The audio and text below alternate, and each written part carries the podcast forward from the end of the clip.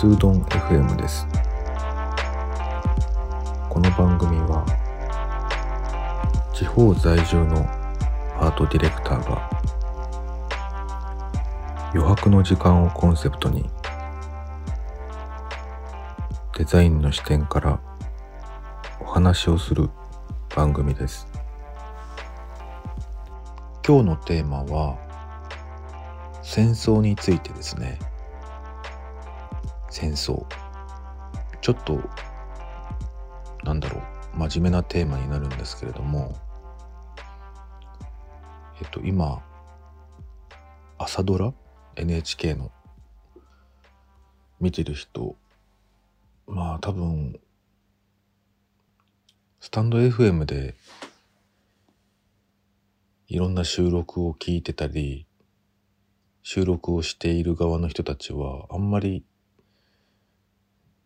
だろうな。年代的にも聞いてない人の数の方が多いんじゃないかなと思うんですけれども。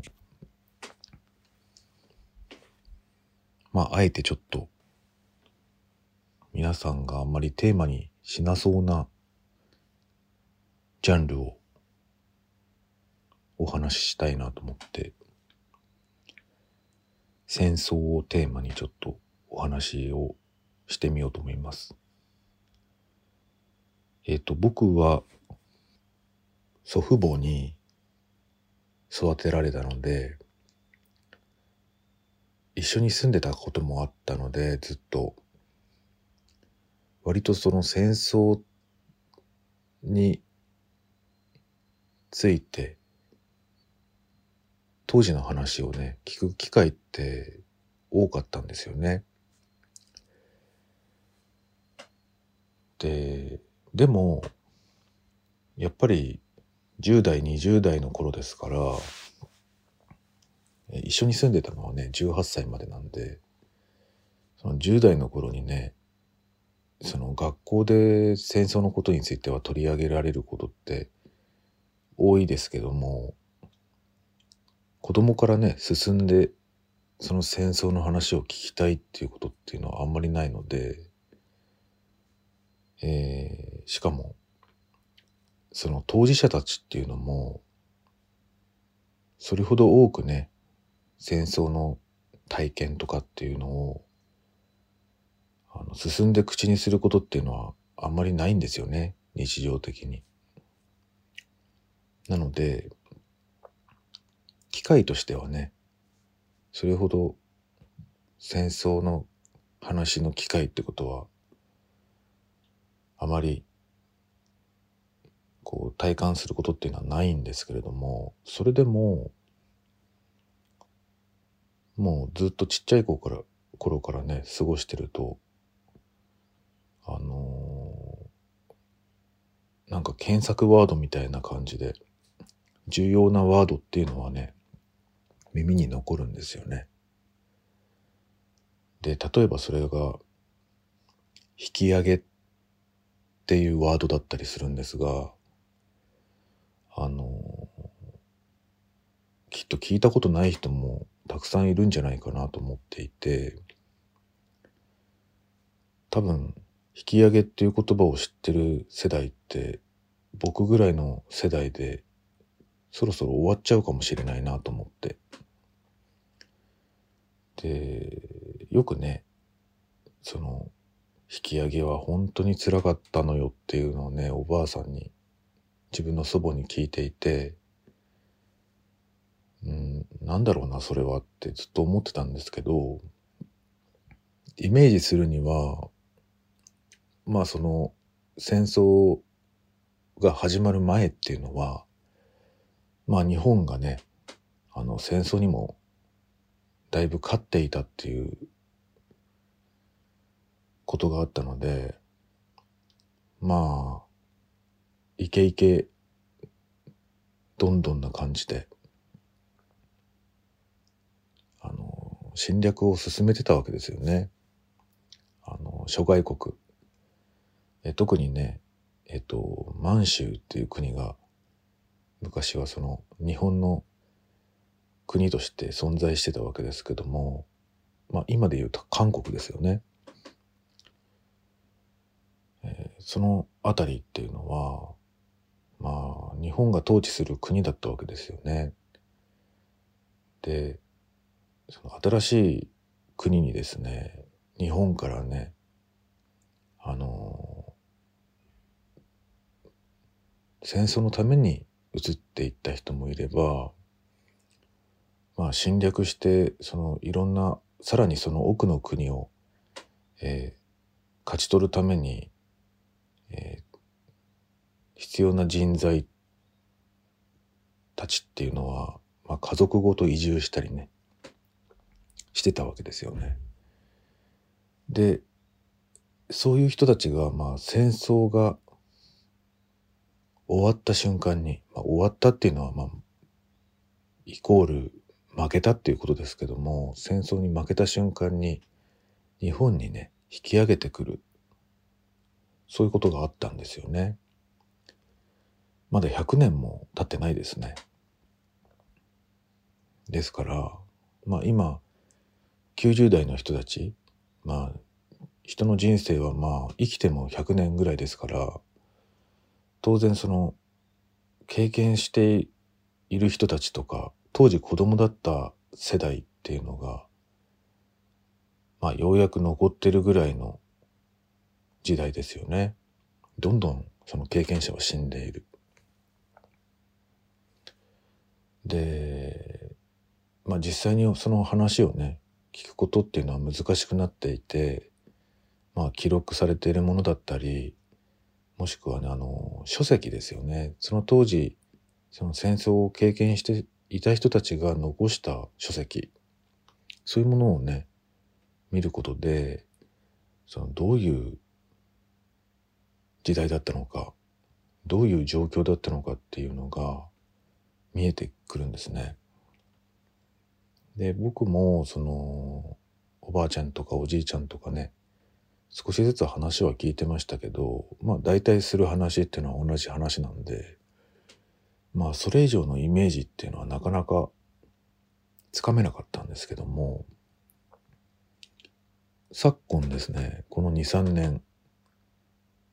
えっ、ー、と、高橋源一郎さんっていう作家の人がいるんですが、その方のね、ラジオを聞くようになってから、ちょこちょこね、戦争をテーマにするその収録っていうのが何回かありましてね。で、その中で、まあ今年に入ってからちょうど終戦の頃にね、8月でしたね、あの、番組をやっていて、まあいくつかの、まあ、本をね、取り上げてたんです。で、その中で、まあもうすかさず、その本ものね、一文を読み上げたりするんで、もうそれが気になってしまって、で、当然引き上げっていうキーワードでその番組を進めてたこともあって、あの、一冊本を買ったんです。それが、藤原定さん。えー、藤原は、あの、藤原家の藤原に、定っで、あの、ひらがなで手といですね。藤原定さんっていう人がいまして、まあ女性ですね。女性の作家で、もうベストセラーにもなっている本で、えー、流れる星は生きているっていう本があります。これはもう何回か新装されていて、あの、まあ、出るたびに相当売れてると思うんですが、あの、僕はまあ文庫本を買ったんですね。それで、まあもう、なんでしょう。最初にね、あの、扉を開くと、あの、その満州の地図が載ってるんですよね。で、その自分たちが住んでいたところから日本に引き上げてくるまでのルートっていうのが書いてあって、まあ、ものすごい距離なんですよ。で、それをね、まあ、あの文章でね、その、どういうことがあったかっていうのを本当にその生のね、体験談が載ってるわけですけれどもまあ読み始めたら止まらなくなっちゃって、まあ、一気に読みましたね。でその内容がもうとにかくひどい。そのやっぱり一番怖いのはまあ戦争っていうその時代背景ではあるんですけれどもその一緒にね生活をしている日本人その何が怖いって人が怖いんですよね。誰も信じられなくなってくる。一緒に生活してる人さえも信じられなくなってくる。それでもその中で、まあ、仲間になっていく人とか、えー、敵になってしまう人とかですね。意外とその現地にもともと住んでいた、まあ、原住民の人たちですよね。韓国の。そういう人たちの方が実は優しかったりするとかね、まあ、いろんなことが見えてくるわけなんですけれども、まあ、この本はね絶対ここでネタバレをねいっぱいするっていうことよりもあの皆さんにぜひ読んでほしいなと思うんです。で、皆さんのね、ルーツとか、まあ僕もそうなんですよ。その、おおばあちゃんですね。おばあちゃんがもう実際に、えー、満州に住んでいて、そこから引き上げてきた人間なので、まあおばあちゃんが引き上げてこなかったら、まあ僕はいないんですよね。なのでそういうことを考えると、ますます、これあの読んでいないとちょっとダメだな